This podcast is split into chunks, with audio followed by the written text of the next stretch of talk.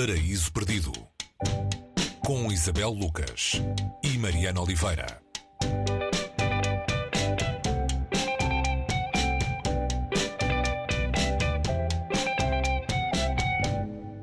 E hoje no Paraíso Perdido cometemos pequenas grandes infâmias, uh, por sugestão do seu autor, Panos Carnesis. Uh, estamos de volta aos contos, aos livros de contos, uh, Isabel, e vamos diretas para a Grécia.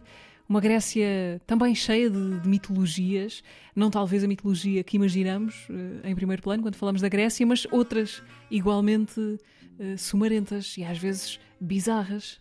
Sim, olá Mariana, bastante bizarras. Este é um livro que, que se passa, cuja ação Uh, estas histórias são, são 19 histórias que têm comum o, o facto de, de, terem como ambiente uma aldeia grega rural que fica numa espécie de tempo sem tempo, pode ser um tempo eterno, se assim se pode dizer. Uh, e isto vale também para o espaço, não é? É um lugar sem nome, é um, é um lugar sem tempo.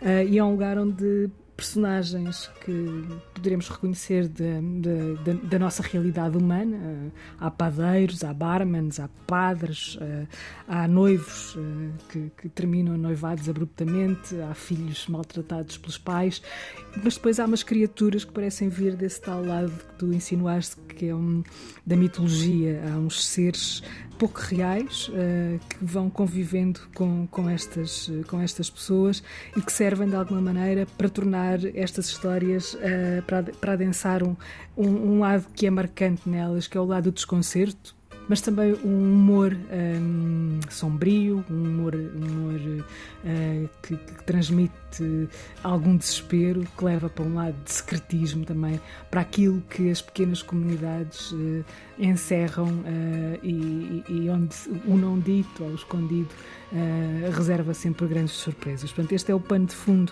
deste, destes contos de um autor grego que entretanto se, se transformou num, numa figura muito popular da, da, da, da, literatura grega.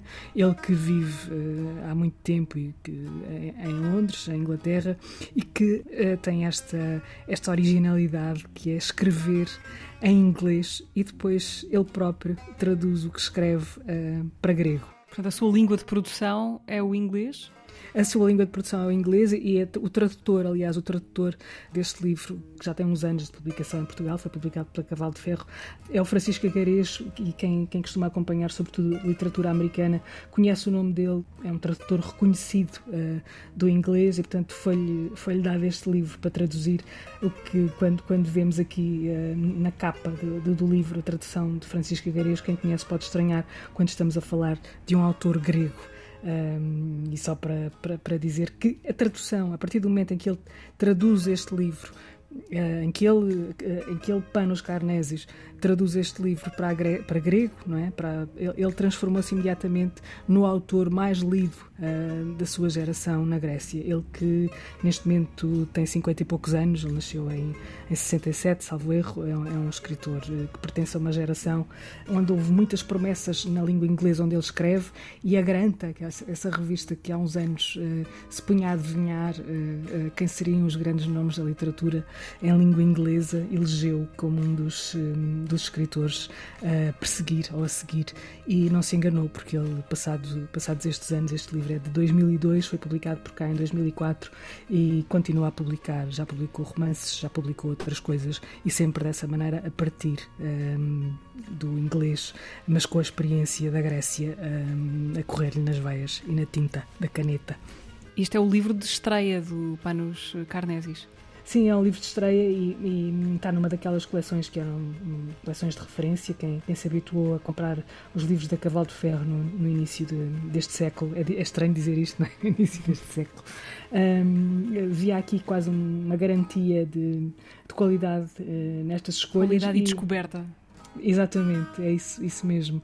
Que era, não, não, o que havia aqui não era nada óbvio, uh, mas era quase de certeza uh, e, e, desafio, se, se, calhar, as pessoas a apontarem maus livros que tivessem sido publicados um, ah, nesta, nesta coleção por, estas, por esta altura. Portanto, um, o Panos Carnesis foi-nos apresentado assim. Infelizmente, uh, a obra dele não nos continua a chegar, provavelmente por questões comerciais, não é? Não sei. É, é é, é uma pergunta que fica aqui.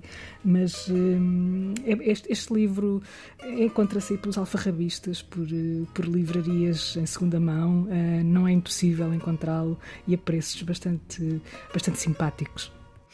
Pequenas Grandes Infâmias, de Panos Carnesis, uma edição da Cavalo de Ferro, lá está, com tradução de Francisco Agarês. É a nossa sugestão desta semana no Paris Perdido. Até para a semana. Até para a semana, Mariana.